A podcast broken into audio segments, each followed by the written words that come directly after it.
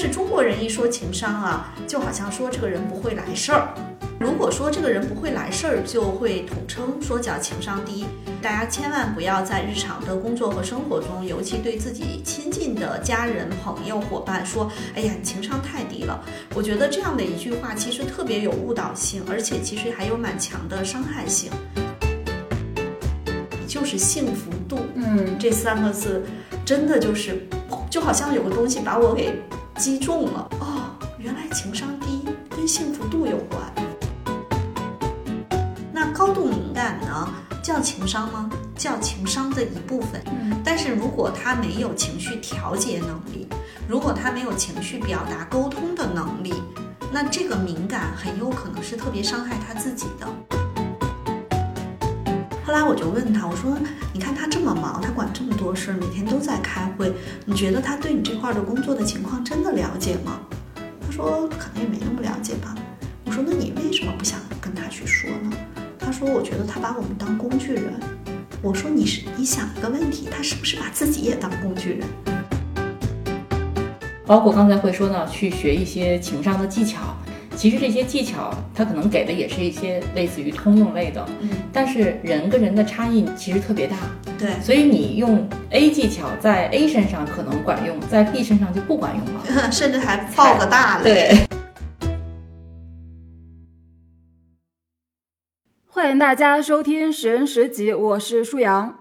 我是赵楠，我是薛逸然。世界上没有完全相同的两片叶子，也没有完全相同的两个人。看到差别，才能互相理解；关照他人，才能认识自己。最近有两则新闻吸引了我们的注意力，其中一则呢是国内自媒体发表了一篇关于互联网大厂职场人生存状态的报道，里面采纳了一位心理咨询师的观点。他指出，工作强度大、经常加班的人，他们身上普遍出现一种异常，也就是面对人际关系时敌意更强、敏感易怒。原因就是过于忙碌会影响人的自我调试能力，不能应对生活里的突发事件和压力。而同时，又有另外一则新闻，是某学术期刊发表了一篇关于西方国家高校学生情商的研究，分析了2001年到2019年间覆盖70所高校的学生。研究结果发现，这些年来高校学生的情商竟然在显著下降。高校学生情商这个课题的研究者对此的一种解释是，社交媒体的使用替代了真实社交，也促进了和同龄人的比较与嫉妒，从而造成幸福度下降、情绪调节和感知能力下降。那这一期我们就想来好好聊聊情商的这个话题。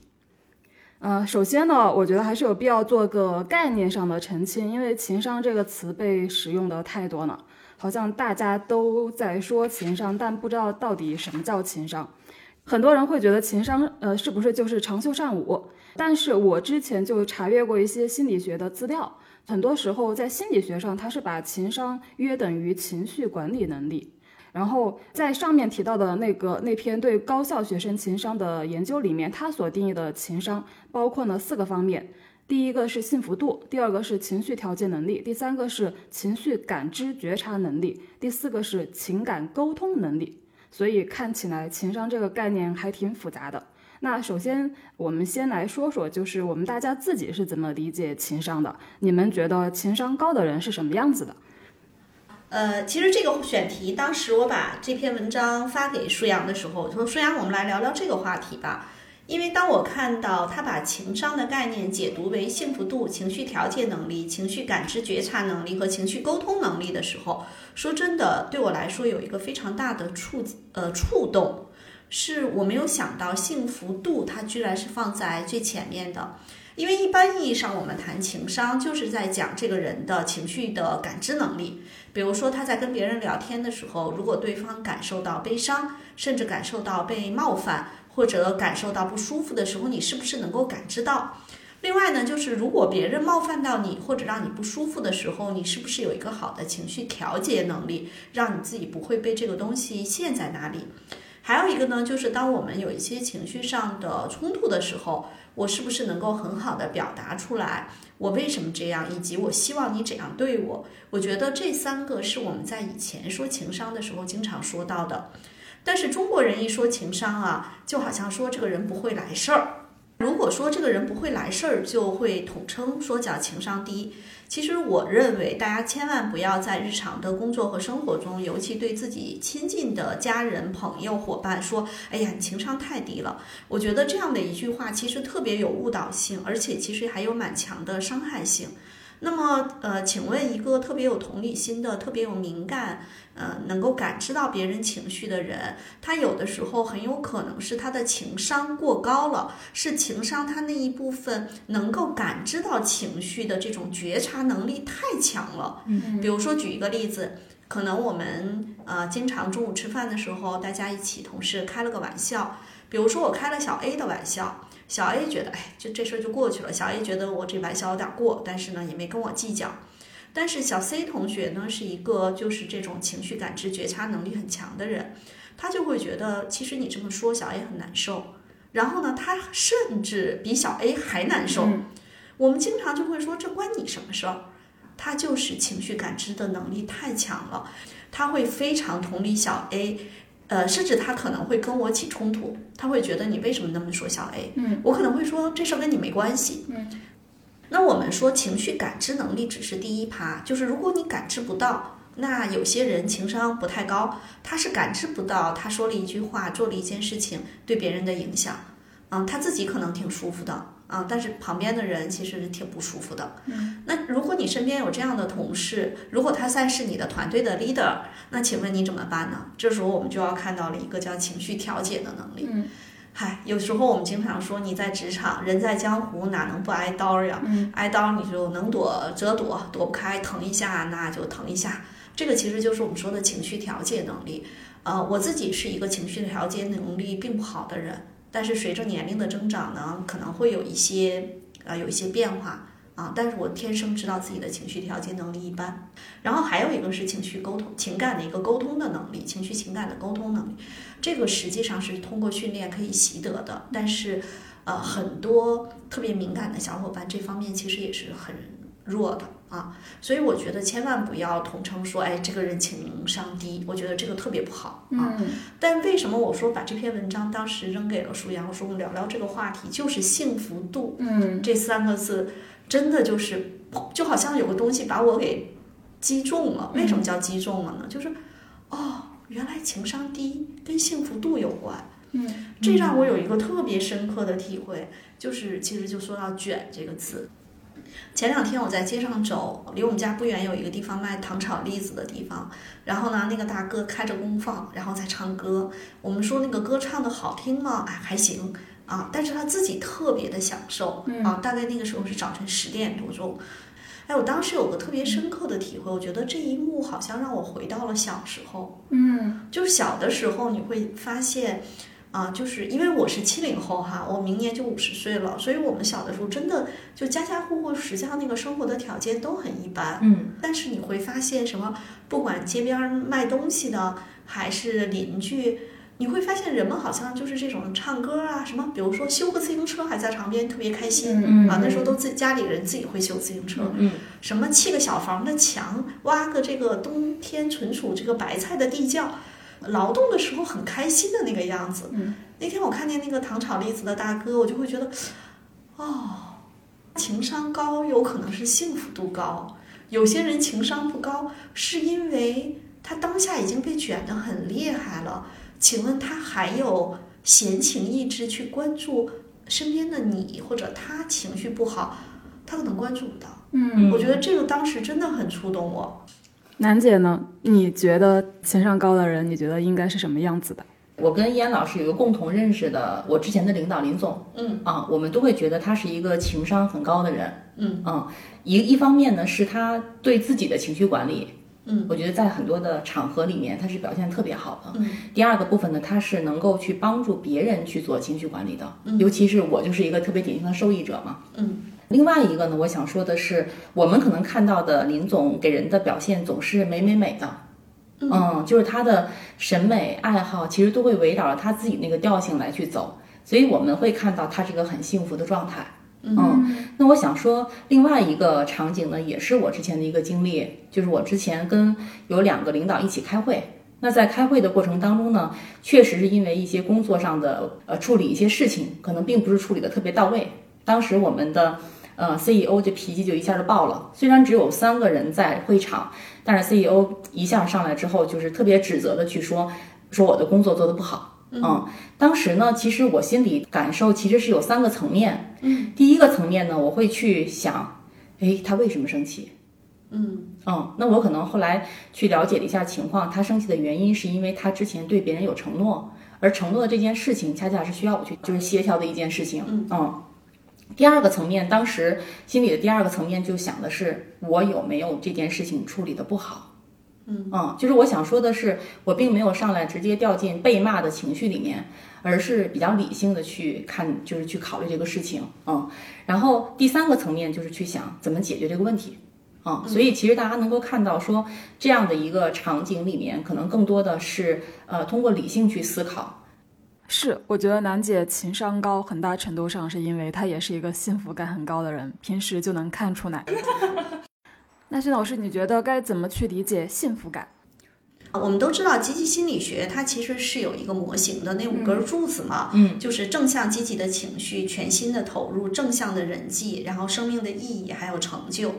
那我其实在这里头，我当时是二零一七年去接触积极心理学的时候，看到了这个模型，哎，当时还是蛮触动我的。当时看到这个模型的时候，我就想，这五根柱子。如果我自己用我的主观去打分，我觉得哪根柱子长一些，哪根柱子短一些啊？我当时就大概去评估了一下，我觉得我那个叫生命意义那根柱子特别短啊，生命意义那根柱子特别的短。但是你去想哈，如果一个建筑物或者一个帐篷有五根柱子，其中有一根柱子短。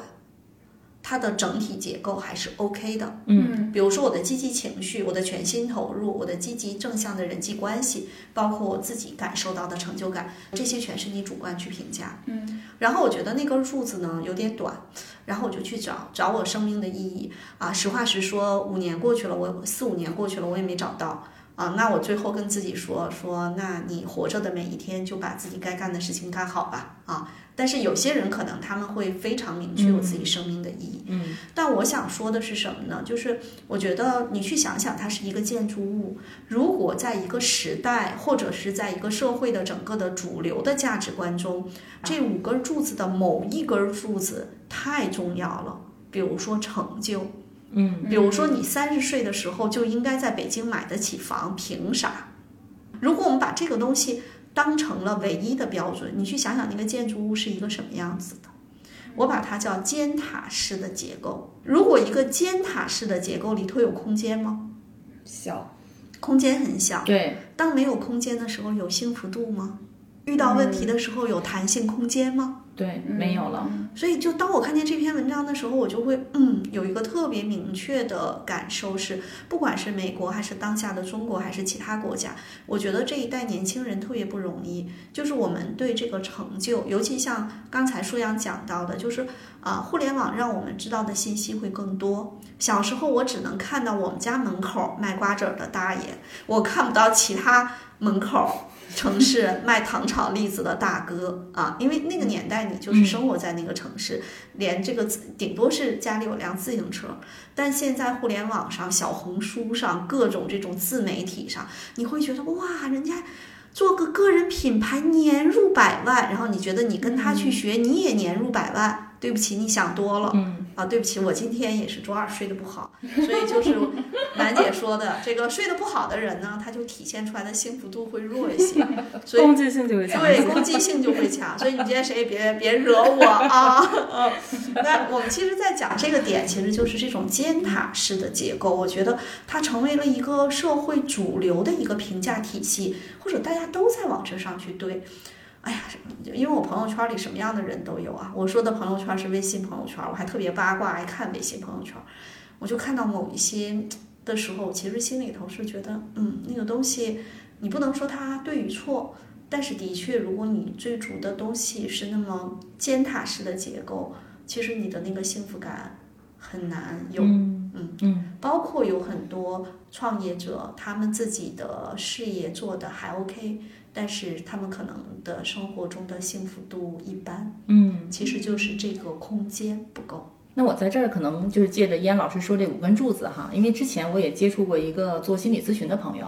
然后我们再去聊到的时候，因为他跟我关系还不错，他就当时那个状态就是，燕老师知道我也是在体制里面去，不是那个公司里面，然后去做那个业务这块的工作，所以业务那块可能要求人就是目标感强，然后把这个工作一定要是到那个节点去完成的。那么那个时间点跟那个朋友聊完了之后，他就给我讲了一件事儿，他就说。他说的是，哎，赵楠，你知道吗？其实人支撑一个人其实是会有五六根柱子，但是他不是从心理学这个角度，他是从的是人际关系这个角度来讲的。比如说，你跟呃就是爱人的关系，你亲子关系，你跟朋友的关系，你跟同事的关系，同事的关系其实它是一个工作场嘛。他说，有的人呢是这几根柱子都有。所以有一根柱子出现了这个问题的时候，嗯，其实就像依安老师说的，五根有一根短没关系，嗯，对吧？它大结构不会变，但是他就当时会说说，我看到你身上只有一根儿，就是依安老师说的这个尖塔，嗯那那一根儿就是工作。然后当时就提醒我，如果你的工作没有了，你这个塔还能立得住吗？我也会有一些小伙伴，他们可能比如说三十五岁左右，他们不打算结婚。有一些女生可能她就会觉得，啊，错过了那个最佳婚育的年龄段，你可能遇不到合适的人，或者说人家也不是说不打算结婚，就至少现在没打算结婚，是因为那个合适的人也没出现嘛。但是他们可能就会比较好，会去有一些啊、比如说一起跳舞、一起健身、一起去户外运动，嗯或者一起喜欢一些什么的这个爱好的一些朋友，然后大家在一起，我觉得也很好。嗯呃，这也是说，就是呃群体的这个人际关系，为什么在那五根柱子里头，正向的人际关系其实很重要，因为人毕竟是一个社会人。就人在什么时候特别容易感觉到孤立无援？就是你会发现事情不顺的时候，又没有这种来自于伙伴和朋友的支持的时候，嗯人的那个精神是很容易垮的。嗯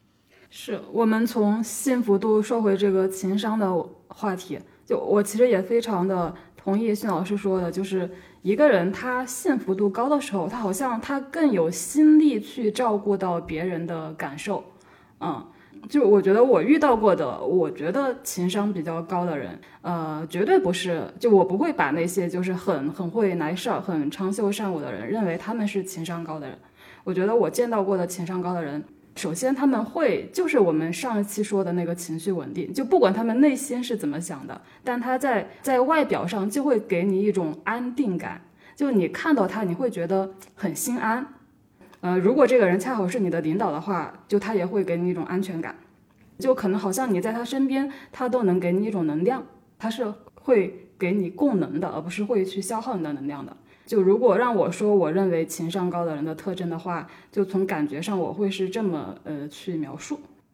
然后我呃我还想到，就是我之前看过，就是李笑来老师他在他的呃《通往财富自由之路》里，他有个说法，他说呃其实情商就是智商的一种。智商是解决问题的能力，情商是解决人与人之间的关系的这这一类问题的能力。就你们觉得这个说法是不是也还比较呃同意？让我想起我们之前做的那、那一期节目，叫《不吵架的小两口》，老高和老杨啊。嗯，我觉得真的是因为研究人，人和人的差异是非常大的。嗯，记得我在前面的节目中讲过盖洛普的体量，这个才干特别像同理心。但是如果体量的同理心没有得到一个非常好的训练的话呢，它的最初阶的版本是敏感，就是高度敏感。嗯，那高度敏感呢，啊、叫情商吗？叫情商的一部分，就是他是能够感知到别人的情绪。嗯，但是如果他没有情绪调节能力，如果他没有情绪表达沟通的能力，那这个敏感很有可能是特别伤害他自己的。嗯，别人也感受不到他的情商。嗯啊，如果他的幸福度高一些，如果他的情绪调节能力高一些，如果他的这个情绪的表达和沟通的能力高一些，那他的这个同理心就会变成了高情商。所以你看多难啊啊！对，但是往往体量在前的人，我说如果他没有经过进化，他一定是个高敏感的状态。那在这种情况下，他的情绪稳定性大概率是不好的。嗯那就跟刚才舒阳所说的，他感受到的那个情商高的那一类人是完全不一样的。但是呢，盖洛普有一个特别有意思的地方，说如果一个人的体量不排在前面，但是个别和分析排在前面，个别加分析约等于体量，这个就很有意思。这就是李笑来老师说的那个点，就是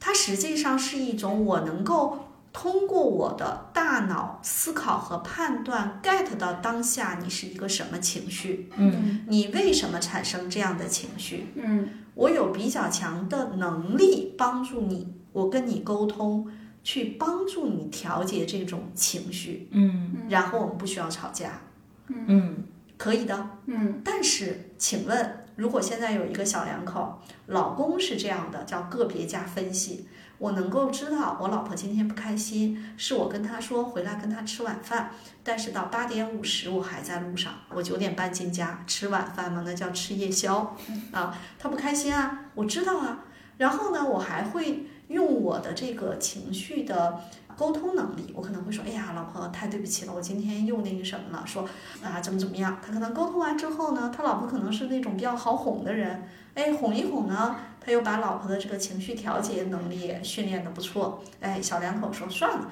咱不在家吃这个饭了，咱们去啊吃夜宵吧，去撸个串儿，哎，也没吵架。但是请问。还有一种情况，因为我跟楠姐都是特别擅长就事论事儿的人，嗯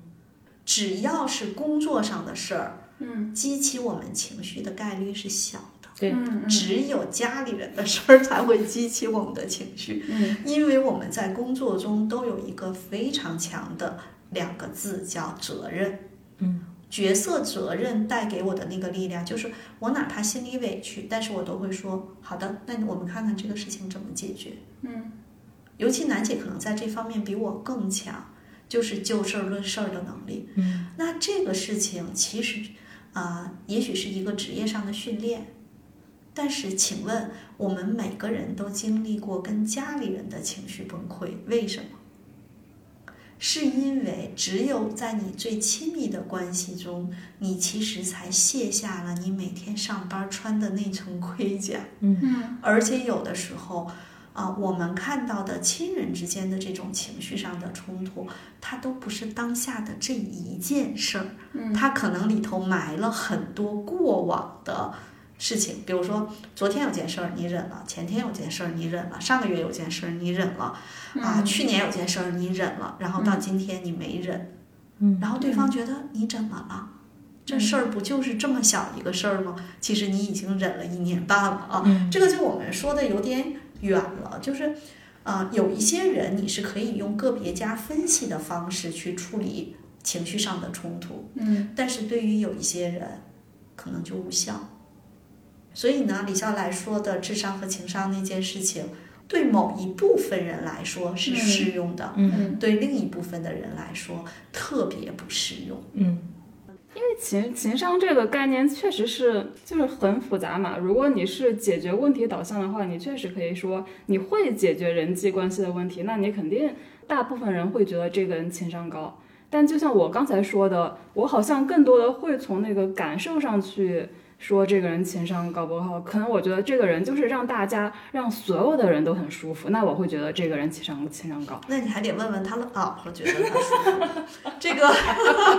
这个我讲一个特别有趣的例子，就是我们经常会出现这样的场景，就是一个女生跟一个男生在吵架，然后那个男生说：“好了好了，我错了。”那个女生说：“你错哪儿了？”这男生说：“我都认错了，你还没完没了。”就这个是一个特别典型的这个叫吵架的例子，我们就会发现，呃，其实对女生来说，可能她这个时候是说，就像我刚才说，我已经忍了好几个月在这件事情啊，但是这个男生就觉得这个事儿太小了，你不用揪着他不放。哎呀，我们赶紧出去，还有别的事儿呢。嗯所以关系中其实是很复杂的啊。但是举个例子，如果我们在讨论一个专业技术的问题啊，比如说下礼拜楠姐要给我们讲贝尔宾，然后我今天在路上突然想起来说，嗯，我们还可以这样这样这样。那如果我和楠姐去讨论这样的一个讲课的一个思路，而且是有一点点风险的创新思路，嗯，如果我俩意见不一致，我们俩可能会有争执，嗯，但是没事儿对，啊，因为这个时候其实我们俩都不需要太多的情商，嗯因为我们就事论事儿嘛，嗯对吧？对但是呢，比如说举个例子啊，我最近就遇到一个情况，就是我有一个客户，他们内部有一些啊人员分工上的调整。其实这个事情你要说简单也简单，那分工调整在很多创业公司很正常嘛。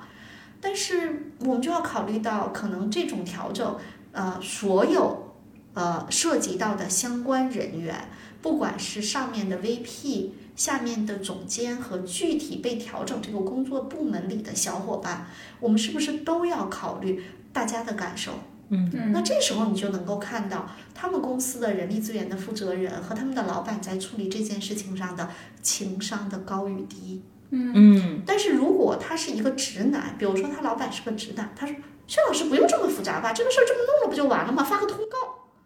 啊，那他是就事论事儿。嗯，如果他们公司的人都是这样的人，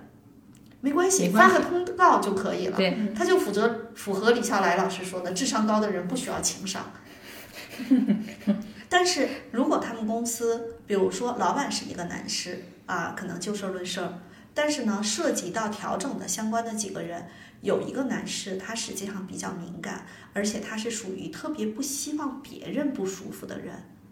而另一个这次影调整影响最大的一个部门的 leader 是一个女士，她看起来其实还是挺就是挺强的，嗯但是因为我对人的了解，我知道她内心里有个非常非常软的心，就是这个人你只要跟他说软话是能过去的。如果你发个通告，他有可能给你发一封辞职信。嗯那我们在讲这些点的时候，就是。嗯，一定要去考虑人的特点是不一样的，我们不能以自己就事论事的方式去理解别人，更不能以自己就事论事的方式去要求别人。嗯但是这时候，如果我听我的，我们播客的每一个小伙伴，你的领导不能以就事论事的方式要求你，但是你自己应该在职场中提溜着自己的头发根儿，提醒自己，在很多时候就事论事儿，否则的话，你难受，别人也难受。嗯，这话是不是有点绕？不让，嗯。不让，因为我有时候也会很反感，就像训老师刚才说的，就会有的人会评价说这个人情商很高，这个人情商很低，特别是在职场上，当你拿着情商来说事的时候，我就会觉得好像大家就不够就事论事。对，而且刚才我们说的情商本身就是一个非常复杂的一个概念嘛，所以我觉得的确就是能够尽量少用这个词，就尽量少用这个词吧。对，我也觉得千万不要，就当管理者千万不要说这个人情商低，那个人情商高，很容易误导人。就是把那些特别会长袖善舞、见人说人话、见鬼说鬼话的人说成了情商高。实话讲，就是那一套我都会，但是我觉得那一套，哎，其实有的时候也挺伤害相关的人员的。嗯，嗯，或者说，其实，在职场上来讲，更多的是从组织层面，我们是有目标，然后呢，要去落地的时候会考虑人的这种感情。但是在家庭生活里面，跟家人的关系这个部分，你可能目标感就要弱一些，嗯是吗？对，嗯所以有的时候反倒是跟家里人相处或者亲密关系相处，才会有我说的说我已经认错了，你还要怎样？对，所以我们就经常看到的那种，嗯、很典型的情况，就一个丈夫或妻子在在工作中有什么压力的时候，他可能在家里也会更加暴躁。这其实也是刚才我们说的那个，幸福度的问题。对对对，就幸福度会影响你整个人的情商。对哎，我给你们讲个例子吧，就是因为我我现在其实接触非常多这个二十五岁到三十五岁的男性或者女性，嗯他们有的已经是结婚有宝宝了，有的还会在一些叫这个目前在恋爱的状态中，嗯啊，其中呢有有一个小伙伴呢，啊，就是她那个那个女孩儿，其实就是属于那种特别替她男朋友考虑，但是她本身又是一个特别敏感的女生，嗯，所以有一次他们俩不知道因为什么事儿，可能就是在打电话这件事情上，后来电话没电了，后来联系不上了，反正就类似这样的事情，然后两个人就有个冲突啊，这个男生可能就没管，这个女生就上楼了，这个女生呢电话又没电了，门禁又打不开，密码又忘了，反正就是弄得就是特别的悲伤，就觉得啊，我每次都等你，为什么我今天手机没电了你不等我？然后这女生就就真的是特别特别的生气，然后她男朋友特别机智，她男朋友没有用用任何情商的策略，他只干了一件事情，使劲的抱住了他女朋友。嗯，然后过了一会儿，他女朋友本来就是气的都要炸掉了，委屈的不行不行，然后慢慢慢慢慢慢，哎，就是哭出来了，然后身体变软了，嗯然后就会觉得这个情绪释放了。其实我们有的时候真的是去讲说，我其实特别讨厌一些什么情商的课程，我觉得那种套路吧，啊，学不好的话还挺挺尴尬的。有时候用真情去打动人，其实可能尤其是在越亲密的关系中越重要。那工作场景就另当别论了。工作场景有的时候就事论事儿，就像我说的，哪怕你是一个啊、就是这种情绪调节能力弱一点的小伙伴，随着职场经验的丰富，随着年龄的增长，我觉得这种情绪调节能力是要变得强一些，否则自己。啊，相当于在一个七八级大风天儿里头，只穿了一个网眼儿的这个风衣，那当然冷了。嗯啊，所以这个是一个要去训练的能力，叫情绪调节能力。啊，是回到那个工工作忙，工作就是压力大，就节奏快，对人的这种情绪调节能力的影响这个话题上，就是因为其实呃，就我跟轩老师有一本尚未出版的书，就是暂定名叫做《职场真话》的一本书，我们在里面也聊过上下级沟通和情绪管理的话题。就我翻出了薛老师的原话，说现在很多互联网公司。比如几年里面快速成长起来的互联网公司，管理层也相当年轻，这些人本身也没有像我们当年那样，在一个相对慢节奏的时代被更加温和人性化的对待过。这带来的情况就是人际关系之间没有弹性，或者说不知道怎么处处理冲突，没有时间，也没有耐心。那联系到我们开头说的关于对这个高校学生情商的调研的那个结论，那大体上可以说，现在的互联网职场，他们的中间人群其实他们刚好符合两个特点，一个是他们是在互联网里浸泡长大的，然后呢，第二个特点是。就假设是放到中国的这个环境里面，那其中很多人又赶上了互联网这个经济的崛起，在一个非常快节奏的环境中，实现了比较快的职业上升。如果这两个特点结合起来，就我们就可以得出一个结论，说现在的互联网职场确实是好像是一个就整体情商比较低的一个职场，因为大家整体幸福度比较低。对整体的幸福度和情商都比较低的一个职场，就大家沟通起来更加难，就出现冲突更加难以调和。但是就是我自己是没有一点点在互联网大厂工作的经历啊，但我就是看到呃一些身边的互联网大厂的工作的人，呃，就有一个比较明显的感觉，就他们确实会觉得自己是一个工具人，就是我忍就是为了能够把这个房贷给还完。那就是薛老师跟楠姐可能就是跟互互联网的职场人打交道比较多一点，就是你们能不能聊一下自己的感受？嗯，是这样哈，就是嗯，我们在说职场中关于忍这件事情，就是我自己有一个想法，可能也不完全对。嗯，我觉得很多时候我们觉得我不得已的忍，是不是有些责任也在自己这个地方，就是没有主动去寻求一些支持和帮助。嗯比如说，我讲一个例子，有一个小伙伴来我这儿，他跟我讲，他说他们公司这也那也那也这也说了很多啊，其中有一个点呢，他就说他的直属上级呢，就是。呃，是一个女性，然后呢特别强势且暴躁，就把很多工作往他们下面去安排的时候呢，下面的小伙伴都已经觉得啊、没有办法完成了，但是还得咬着牙去呃去撑。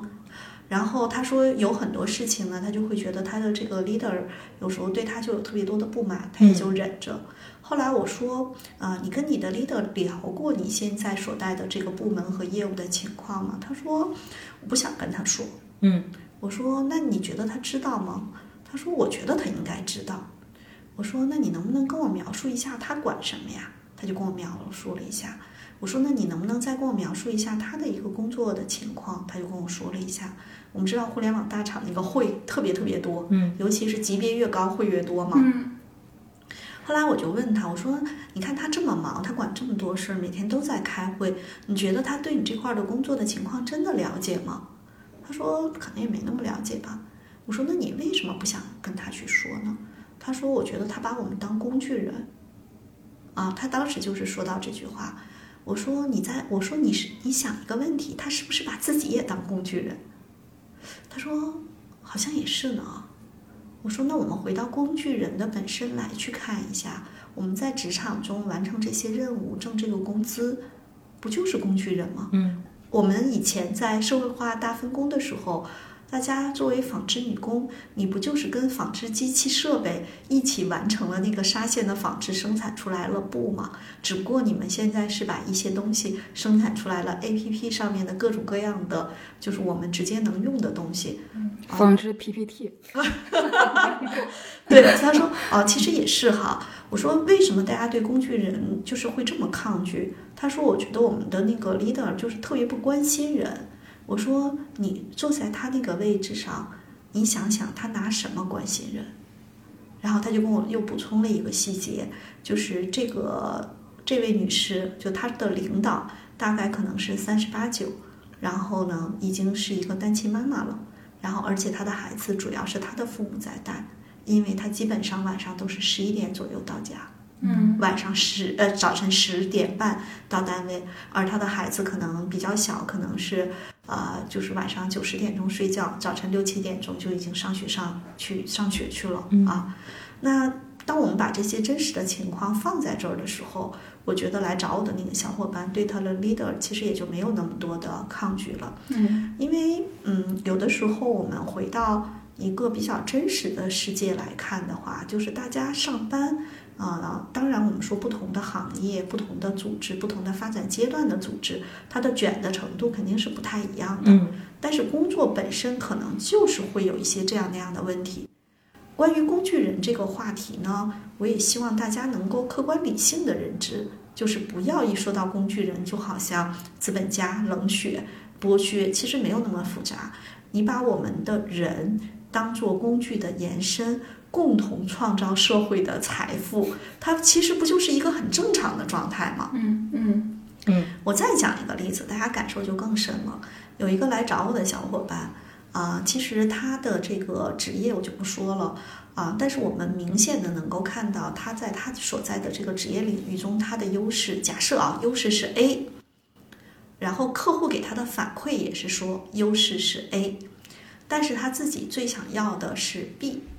然后呢，我们我就跟他讲，我说呢，有的时候不是我想要什么，而是真实的世界给我的反馈，它实际上是一个更真实的情况。因为你做任何一个职业，你挣钱不是你想要什么，是用户为什么买单。嗯嗯然后呢，我说这事儿其实也变得很简单嘛，就是你对你自己最想要的状态可以为此付费，但是你的学员和用户最愿意采购的服务是你为他创造价值，他可以为此付费，嗯他不才就形成了一个非常良性的现金流嘛？嗯就是你这头挣了钱，那头你去干你喜欢干的事儿。可是这姐姐偏不，她就说我没有看出来她的特点。后来我心想说，哦，那我看出来你的特点是你自己想要那个，但是你的学员和用户想给你为那个事情付费，那我也就我没办法说。这个点其实是说一个什么呢？就是有一些人他们没有办法，就是他们跟现实特别的对抗。嗯嗯我为什么不讲这个例子呢？是因为这个例子我如果讲的话，可能会让当事人会非常的不爽，因为他也、嗯呃很坦率的跟我讲了一些他成长过程中的创伤事件。嗯我一方面特别理解他，另外一方面呢，我又明显的感觉到他在跟现实的对抗中，是因为他童年的创伤、成长经历中的创伤。但是我又非常清楚到，他在他所在的职业领域中，我给他支的招实际上是个性价比或者加速成长的招，嗯，但是他不要，那怎么办呢？啊，所以说到这个点，我就在想，那个女生她的幸福度高与低，一定是必须让她自己去碰撞的。我觉得他要想真正完成一个蜕变，很有可能是他的人生还要经历一到两次大的变化。在大的变化中，他可能慢慢会有一些蜕变，而他现在还是跟他的曾经的自己没有办法和解，就是他还在对抗。啊，那么在这个过程中，我们回到幸福度这个点，就是当你看到在职场中也好，在呃各种环境中，你明显感觉到一个人在跟他的某些东西还有非常强的对抗的时候，你知道这个时候你应该怎么办吗？你应该尊重他的对抗。嗯嗯如果他是你的下属，你可能特别想苦口婆心的劝他，你觉得那样他可能是要撞南墙的。其实你可以尊重他往前去撞，谁说一定撞南墙呢？说不定人家撞出来一条路嗯啊，这个也也是有可能的。嗯然后我们在这个上下级的沟通的过程中，我刚才讲到那前面那个案例，那个女生后来就是跟她的上级去沟通，嗯他们达成了非常好的共识，他们彼此就会觉得合作更顺畅了。嗯，其实这也是他的我们说职场中的你可以去调整的幸福度嗯啊。那么如果比如说我还遇到一个小伙伴，他当时跟我说他的领导，我跟他说的第一句话，他跟我说完了这一些，我跟他说的第一句话说，啊、没有必要在一棵树上吊死。嗯啊，就是他跟我说到他的那个领导，他的那个领导，他是在一家大的外企，嗯、他跟我讲了他和他领导的所有的工作上的事情，还给我看了一下他领导的呃一些信息，我大概看了一下。就是这个人是一个那种我们说控制欲超强，而且不允许自己的下属，嗯，就是在外面有我说的在外面，就是在他的团队外有任何自主权的人。当时这个小姐姐，我跟她说完之后，大概三周后，她在内部打算调一调业务线啊，因为她大的外企，她可以调业务线去做一些事情，她是在 marketing 的整个的大条线下。然后你知道他的领这个原来的领导跟他说什么？说你不管去哪儿，你也干不起来。嗯后来他现在已经离开那个公司了。那我觉得这个事情其实就已经超超出了我们今天所谈的情商和幸福度，嗯可能是人品，但是你仔细想想，情商和幸福度一定跟人品有关。嗯所以刚才舒阳讲的，他感受到的一个人情商高，是这个人能够让身边的人感觉到很舒服。但是，请问一个老好人在公司里会让自己舒服吗？会让大家一个 leader 如果是老好人，嗯会让大家舒服吗？不会，当然不会。不会。那这个其实叫情商高吗？当然也不叫，虽然他谁都不得罪。对啊，所以我们回到问题的本质，实际上在职场中这种上下级的关系，一个是啊，作为下属啊，你要去分析啊，因为为什么我们要从下属的角度先去讲呢？因为有的时候你的上级他没来找我，他没有主动的发生变化，我们在这个屋檐下就要想办法想一想，我要不要在这个屋檐下，以及我在这个屋檐下怎么样能够更好的跟他达成共识。嗯如果对方是一个可以去沟通的人，那你可以用你的高情商，用你的啊、呃弹性，用你的这种啊、呃沟通的能力去达成共识。嗯，如果对方是一个你改变不了的人，那你可以离开这片屋檐啊。嗯然后刚才其实你讲的时候，我会脑子里面会蹦出一个，就是关于客户这个概念。嗯，因为我们现在其实会有很多企业客户，我们去在企跟企业客户去每次沟通之前，我们也会做很多的准备。那其实，在组织里面，领导其实也是一种客户，对吧？对，嗯，那向上管理其实也是我们去跟客户沟通的一种特别好的方式。当然，这个管理里面其实也是有技巧的。对，嗯对，所以其实像楠姐说的，我我记得那个陈海贤老师在亲密呃在家庭关系三十讲里头说过一个特别有意思的，就是如果你如果是一个男生哈，或者不管哪怕是一个女生，你的那个另一半儿的父母，就是你的公婆啊，或者是这个呃老丈人和这个岳母，你都把他们当成重要客户去对待。嗯嗯啊，其实很多时候，我们包括在家里面的关系中，如果你要是把它当做重要客户去对待，其实有些事情也就变得其实很清晰了嘛。嗯啊，但有时候我们在这个人和人的关系中，包括咱们刚才想到的是下对上的管理，对上管理，其实上对下也是啊，leader 对团队的小伙伴啊，你也要考虑到他不是你的孩子，也不是你的家人，你也要尊重他。就像我们说的，如果他要非要去撞，那你要尊重他。嗯嗯，刚才说就是向上管理，或者说你的领导其实也是你的一种客户嘛。嗯，我会觉得这个跟刚才聊的那个工具人的话题，其实它有一个内核是一致的，就是说为什么有的人会觉得，有的人会觉得我是工具人，所以我得忍。但是刚才轩老师说，那我就可以是工具人啊，就我们不就是在工作的时候，就是 跟以前的纺织女工是一样的嘛？一样的嘛，就是为了纺织 APP 哈。对对对对，是不是是 PPT 纺织女工？这我从别人那学的。嗯嗯，PPT 纺织女工。然后我觉得，嗯，这让我想起我们在二本青年那一期里，薛老师提到的，说你是不是把主动权握在自己手里？只要你把主动权握在自己手里，那这个就不管我们用什么词去称呼，不管是领导也好，客户也好，你是工具人也好，这这些词是不重要的，因为你的主动权是在自己手里的话，就你可以是工具人，你也可以不叫自己是工具人，就有一点点像薛老师刚才说的那个一念之转，之转的事情。对对对对，嗯那我大概理解那个嗯舒阳的意思是说，呃，如果我们自己定义是自己是工具人，自就定义自己是不是工具人这件事情不是特别重要，而是说我们能不能去运用我们自己的知识、智慧和力量去改变我们不想不想要的那个状态。嗯嗯，就比如说像刚才说的向上管理，我可能有一些技巧，而且刚才燕老师也会提到，是说你去试图跟你上司去沟通，有几种情况，一种情况确实就是改变了，然后上下级关系磨合的会更好。那还有几种情况也可能会出现，你跟上级沟通完了之后，你发现上级就是一个很冷漠的人。嗯，那这种状态的时候，可能我们就要想，那我是工具人，我是在这儿当工具，还是换一个地方当工具？是的嗯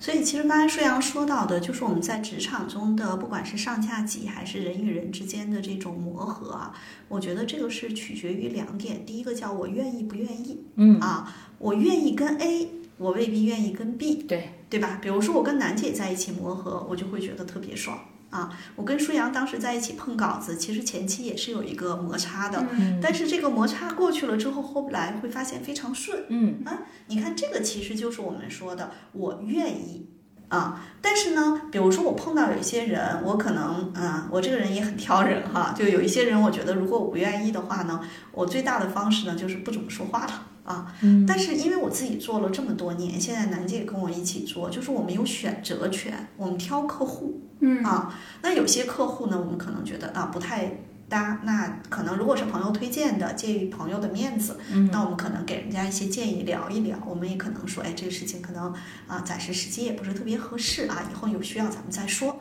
啊。那这个其实是叫愿不愿意，但是我觉得有很多小伙伴，就像我，就像我们刚才说的，他可能是觉得我没办法。其实人到任何时候，你都有办法啊，嗯所以这是叫愿不愿意。嗯第二个呢，是我能不能，我会不会。嗯啊，能不能会不会这件事情，我还真是觉得应该越小去训练这种能力是越好的。嗯第一个，你是不是能够感知到别人的情绪？啊，比如说有些人天生敏感，他是能够感知到的；有些人天生他可能稍微钝感一些，他感知不到。比如说前两天我在讲课的时候，有一页 PPT 是错的，哎呀，我当时好尴尬。然后呢，我们一个小伙伴就跟我在他在下面，他说：“哈哈，薛老师弄错了。嗯”其实那个时候他是帮我在圆场圆场，但是我更尴尬。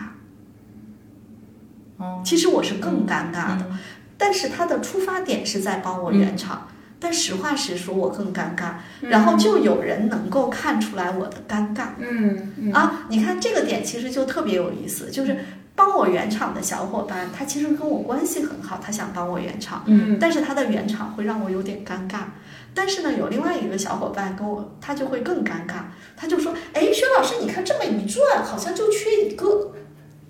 啊，所以你看，就是我们说这个情绪的感知的能力啊，呃，其实是要有一些反馈的。比如说今天那个帮我圆场的女孩，她都不知道当时我特尴尬，嗯因为我也没有，嗯因为我也没有给她反馈。嗯啊但如果我要是，比如说，如果我们俩是上下级，我们一起开会的时候，比如说她帮我圆场之后，我可能特别尴尬，之后回来可能跟她说，哎，下次你可以这样帮我。哎，她说我知道了。嗯你看这个呢，实际上是呃，对于情绪的感知，还有一个呢，我们说叫情绪的调节能力。情绪的调节能力，第一个是自我的调节，我们说会不会能不能。有的时候，比如说，呃，我看到一个短信，我特别生气，假设我这个直接就生气了，但是呢，这个时候我有可能，哎呀，这个时候再谈一个重要的项目，我也不能表现得太过分，我可能这个情绪就调节过来了。但是因为我和南姐我们服务非常多的企业客户，嗯我们跟企业客户的高管在一起讨论问题的时候，他们经常会遇到这个事情，嗯，你就能看出他们的情绪调节能力。有一些人就好，有一些人就嗯一般。那这个是不是作为一个个体，你应该让自己的情绪调节能力好一些呢？啊，比如说我特别生气啊，或者我特别焦虑，或者我特别的不爽，那这个时候我可能嗯调节一下啊，没事，我们接着开会。你看这个就可以调节过来。嗯还有一个实际上是情绪的沟通能力。比如说举一个例子，我跟楠姐认识十多年了，之前呢她在甲方做人力的负责人，我是他们公司的外部顾问。那我们俩在一起合作的时候，这个其实不会像今天我们真正成为合伙人合作的时候这么紧密。对，所以我们到今年，我们俩会有非常多次，呃，直达灵魂的对话。嗯甚至两个人可能也都会有一些情绪上的嗯呃波动，嗯这个是需要的。嗯就是以前我在过去的十年中没有这么紧密的合伙人，这事儿我不干，我不需要干，嗯我只需要搞定一件一件的事情，跟客户沟通好就行了。对，嗯但是我们现在是合伙人，我们对于很多事情必须要这样去做的时候，嗯所以我特别感谢南姐，在我即将到五十岁的时候，我又提升了某些能力，我也更会了啊。所以我们说，我愿意，我才会去学这些能力，才有会不会和能不能。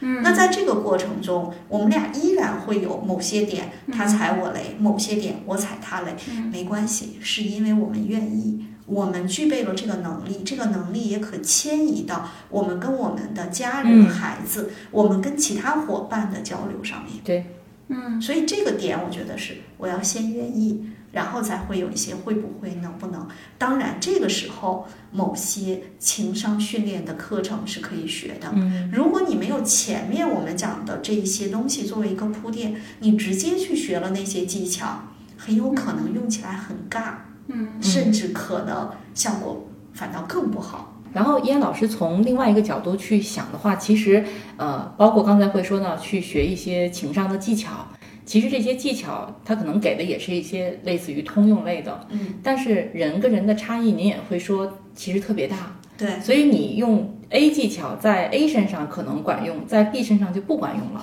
甚至还爆个大雷。对对 对，是，所以这个还是要结合识人识己。我们在这个时候，我们的主编立刻快速的告诉大家，我们的 slogan“ 识人识己”很重要。其实我刚才问互联网大厂那个问题，其实是有一个隐含的期待，就是，呃，薛老师，你会觉得你，你这一代，或者说你以前打打交道的呃传统行业的职场人，不管是就管理者也好，还是说普通职场人，他们跟互联网公司会有一些感觉上的差异吗？差异大了去了，呃，为什么呢？就是我我其实我总说我特别幸运哈，就是我一毕业的时候是跟五零后在一起，然后后来是六零后，后来等七零后、八零后、九零后啊，就是人生的这个就接触的人的跨度特别大之后，一定是有代际非常大的差异。嗯比如说，原来我们在这种偏传统型的企业，因为我们做管理咨询也会接触到一些事业单位啊、老的国企啊，包括一些啊、上市公司，但特别特别 out 的上市公司哈。嗯然后你就会觉得，就是在那个时候，大家其实的情商是高的。嗯啊，我说说为什么啊？就是这个幸福度呢，啊，你想互联网大厂现在收入高的，咱别说那些已经财务自由的，比如说我认识的有的是在互联网公司里头做技术，年薪可能二百万嗯嗯啊，做管理年薪可能二三百万，对吧？啊，其实这个数据如果对于某些传统行业的人听着是有点惊呆了。对，嗯啊，但是互联网公司有没有年薪也就十几万、二十万的？有吧？也有有，啊，一定有啊，有一些普通的岗位。那你想这么大的差距，没有对比就没有伤害，有了对比有了伤害，就有了幸福度的降低，对吧？嗯它一定是这样。可是我们过去的那个年代，你知道吗？经常大家说的一个，哎，他就是当处长的，也比我没多挣多少钱。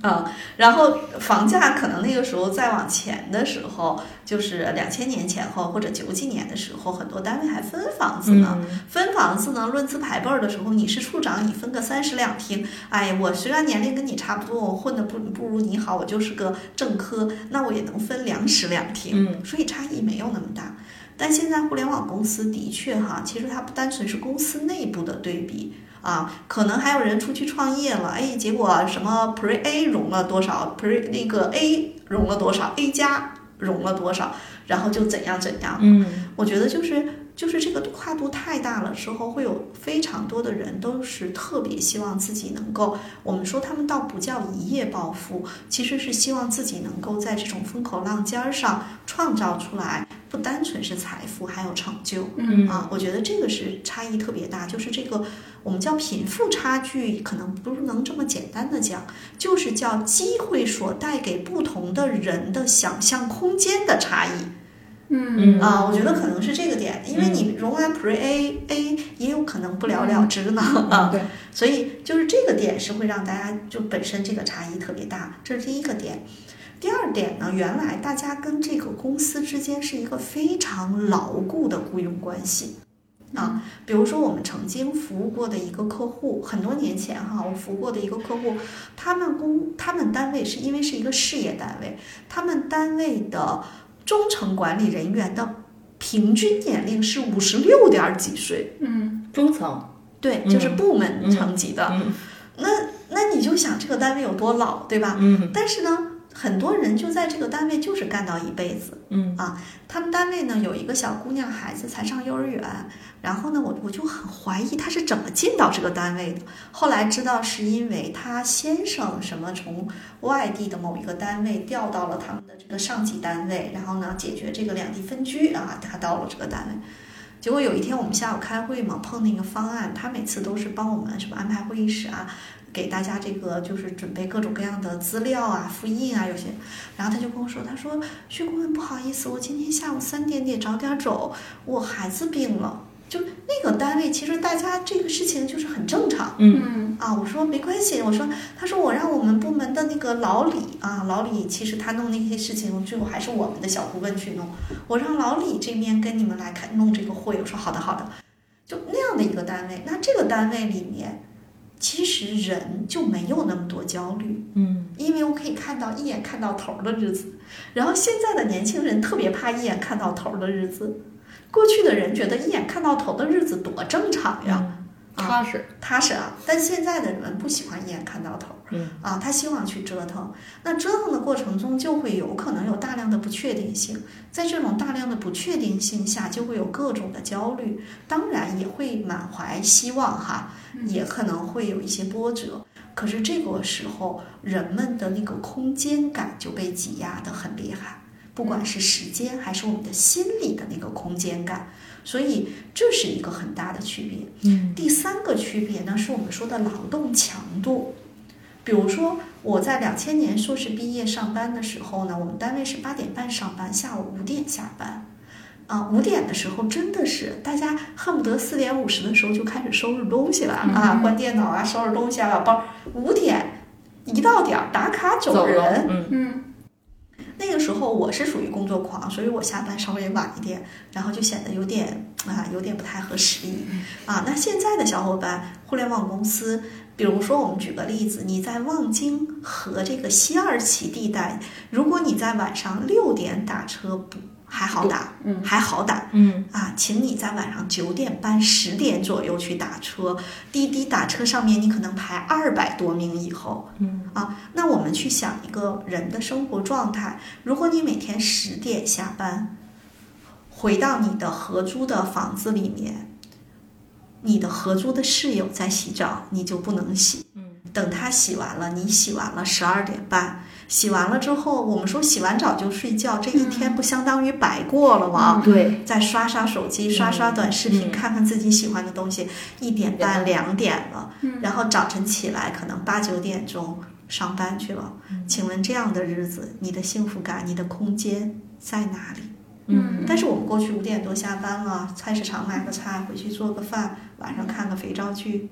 是这让我想起，其实也是好多年前的，有一本特别畅销的书叫《稀缺》嘛，但那个那个说的是经济条件的，就是说穷人他容易那个所谓带宽很窄嘛，嗯。就不能够思考长远的事情，呃，所以就可能穷人会一直很穷。呃，我觉得稀缺这个概念也可以用在这个时间上的稀缺上，在这种劳动强度非常大、节奏非常快的状态下，你的确好像，因为我自己也有曾经有过这这这种状态，就你会觉得你已经没有心力去想更多的事情了，不管是你更长期的职业规划，甚至是刚才薛老师说的，就本来这件事情是可以跟领导去做一次沟通的，但觉得啊，我也不想了。会处在这种精力的稀缺的状态，就可能会让你错失很多你本来应该去做的事情。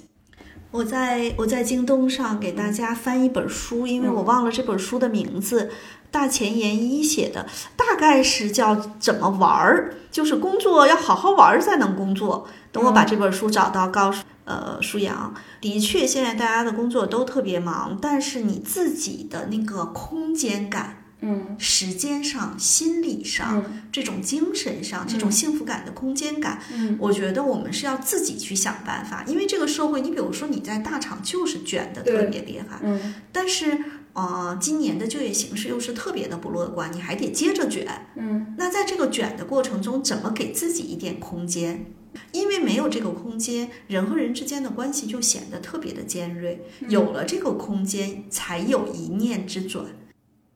这本书我找到了，就是 OFF，叫 OFF 学，会玩儿才会成功。它其实也是讲到的，就是我们怎么样去调节我们自己的工作生活的这个节奏啊，我觉得还蛮好的。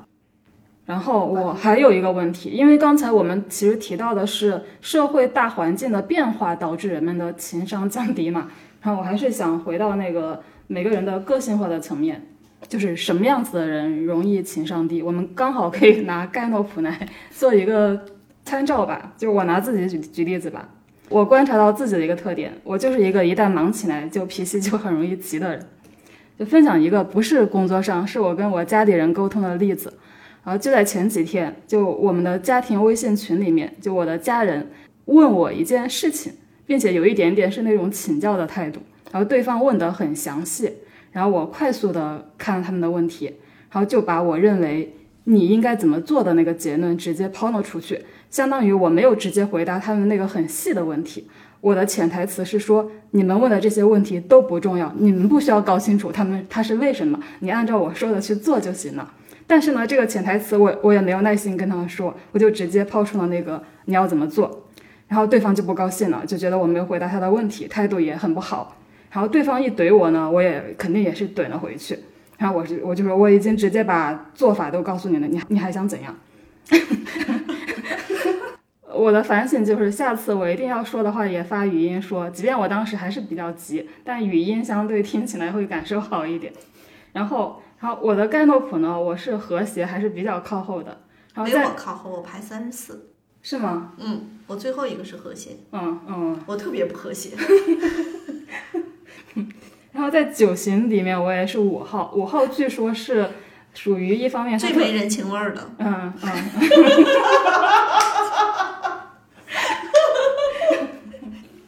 就是我觉得五号一方面他讨厌被别人打扰，另一方面他也讨厌别人表现出来很低效，所以，所以我们是不是从自己的这个性格测评的结果里面，也可以提醒自己，自己是不是一个情商相对比较低的人，在哪哪些方面要多训练或者注意一下？那比如我们先拿盖盖诺普来说，就什么样的才干分布特点的人是情商比较容易低的？呃，首先刚才舒阳说到和谐，和谐靠后的人，呃，情商肯定不高，但是和谐在前，情商也不一定高。嗯，和谐在前，如果体量靠后，那就是假呃打着引号的假和谐，因为他体谅不到，体谅是你能够感知到别人的情绪，他感知不到，他去和谐什么、啊？然后这个是一个点。第二个呢，像排排难思维、竞争、统帅、追求这些在前。情商也不会太高，因为排难是有点钻牛角尖儿，分析是我老想证明我是对的，竞争是我想赢，追求是我想与众不同的出类拔萃，统帅说听我的，嗯，成就是我闲不下来，我闲不下来我就没有空间，没有耐心，行动也是没有耐心，咱说干就干，你还说那么多干嘛呢？嗯啊，审慎在前，看着。呃，挺好，但有时候也会显得情商低。就我们说普通意义上的情商低，是因为审慎老师说，哎，舒阳你去干那个事儿，那万一有这个风险怎么办？哎，赵楠你这个事情你是不是没有想到？嗯那其实好像特别像泼冷水。嗯所以情商低在各个维度上可能都会有一些体现。嗯那交往和竞争如果排在前面，那这个人就是我一定要我赢。如果再加上分析，那就是基本上听不进去别人的话。如果在公司里面，可能关系跟某几个人关系高，但是跟某些人关系可能特别不好，这些都是有可能的。呃，我们知道，其实刚才舒阳讲的那个点，就是你去看一个人的情商不太高，或者是我们说情绪调节能力不太好的人，往往是把自己逼到极致的人，就特别忙。还是那个点，没有空间，哪来一念之转？没有空间，哪来调节？嗯啊，我觉得这个是啊，所以当你看到，比如说刚才赵楠说的林总，就是林总实际上啊，如果跟咱们两个人比起来，林总是不是不像咱俩就是每天忙忙碌碌，急的不行，对对吧？对他会更呃更温和一些，从容，更从容容一些。对，这个是。还有一个点呢，就是呃，但是因为跟林总也是非常好的朋友，呃，我觉得林总倒是情商真高，但是有的时候可能把别人也逼得够呛。什么意思呢？比如说，他说开会，但是有有可能他这个会会拖推迟，对，是因为他不像，比如说像我和赵楠都是属有那个特点，下午三点一定是三点，下午四点半一定是四点半结束，因为我们不给自己留空间，四点半结束之后还有别的事儿呢。嗯，那这样的人，他有可能有耐心去跟别人去讲清楚这个事情吗？包括刚才舒阳说的这个点，嗯。啊，比如说举一个例子哈，啊、前一段时间我妈妈的眼睛不是在做一个这个小的治疗，然后呢，因为我也回不去，都是我姐姐陪着，我姐姐有点担心，说我们当地的这个医疗上面是不是有一些地方可能拿不准，嗯啊，她就大概把所有的资料都发给我了，我去在北京找了一个眼科医生，啊，这个医生也跟我讲得很清楚，一二三四五需要注意的事项。然后这种时候，我是没有耐心跟我姐打一个电话，特别详细的讲，我就发了差不多七八条语音，嗯。把这些事情第一、第二、第三、第四特别像工作汇报，嗯。啊，言简意赅，然后发给了我姐。然后呢，我当时跟我姐说的是这样的一句话：嗯我要去忙别的了，你今天晚上如果去爸爸妈妈那儿，把这八条语音给爸爸听，他就放心了。嗯。嗯你看高效吧？嗯嗯但是实际上有温度吗？没有。嗯啊，所以呢，我老姐经常说你忙吗？我说你有什么事儿？是因为在我们的这个节奏里头，不是我们在为自己开脱。我跟楠姐，嗯、基本上如果我们俩把我们每天的时间记录下来，简单的说就是没有弹性。嗯嗯我虽然我们是个创业公司，但跟大厂也差不多，叫没有弹性。我们只是下班比他们早。在这个过程中，其实有时候你会发现，嗯，挺难的啊。但是我也在经常告诉自己，包括我跟楠姐也会讲说，我们做很多事情特别喜欢 all in，嗯，就是我们经常投入大量的时间和精力就进去了。因此，听我们播客的小伙伴会不会觉得信息量超大？我们每次说咱们是不是给听友一就是缓解这个，别讲六十分钟、七十分钟，每次一说就 all in 进去了。那这个时候其实自己也会很累，但实际上这是人的那个一个惯性。嗯啊，所以当我们说到就是大家在这个呃，就是盖洛普中哪些人他天然就是属于这种情商不是特别高，我其实特别想说，千万不要用情商高低去评价。嗯我们去思考一个人他是这样的人，他现在是一个什么样的一个节奏，他处于一个什么样的阶段，他为什么是这样？那他在什么状态下？你用什么样的方式嗯能够让他有一点点弹性，能够帮助他有觉知的去给自己一点空间，一种调节，一种一念之转。啊，比如说前几天我遇到的一个人，我就会觉得，现在回想起来，如果我当时多一点弹性，也许效果更好。啊，但是当时我也是会觉得，比如说我们都会说，你遇到什么样的人就没就有点没耐心了。嗯。啊，那比如说我们遇到那种，啊、比较情绪化的，或者你跟他说什么东西他听不懂的，啊，或者你跟他说了很多遍，他还是揪着某一个根本没有用的细节不放的人，那这时候我们可能就会没有耐心了。嗯啊，那这时候怎么办呢？这时候我们要稍微多一点点同理心，甚至多一点点我们说的慈悲。嗯啊，在这里头冒出来“慈悲”这个词很显得很独特啊。嗯慈悲是什么？就是你有没有想过，你知道的他不知道，嗯嗯嗯你知道的信息他不知道，你应该怎么办？嗯你应该中间垫三到五块石头，垫脚石，把这个信息垫过去。嗯啊，你只有现在大家在这个认知基本上在一个水平面上，或者是能递过去话的时候，你才可以。嗯所以这个也是我们说的，我我我倒觉得不要用盖洛普去说谁的情商高，谁的情商低。嗯往往你再去看一下，在企业里头那种忙的不行的小伙伴，他们是不是也在承载着非常多的工作和任务？嗯有时候换位思考一下吧，反正大家都不容易。嗯那我们可能就是自己给自己腾点儿空间。我们跟别人交流的时候，有选择别人有空间的时候去交流。嗯好，下面我们进入回答听友咨询的环节。我们这一期要回应的这位听友叫做呃小五，然后呢，他是一位计算机专业的博士，然后目前在国外的一家创业公司做算法工程师，公司是中国人创办的。他遇到的问题是，呃，他觉得他对公司文化越来越不认同。呃，他描述的情况是，随着公司逐渐向国内发展，囊性文化、不沟通、信息壁垒等问题越来越明显。他感到自己对工作环境和工作环境中的人际关系的要求就没有办法在自己现在的工作中得到满足，所以他现在对呃工作状态很不满。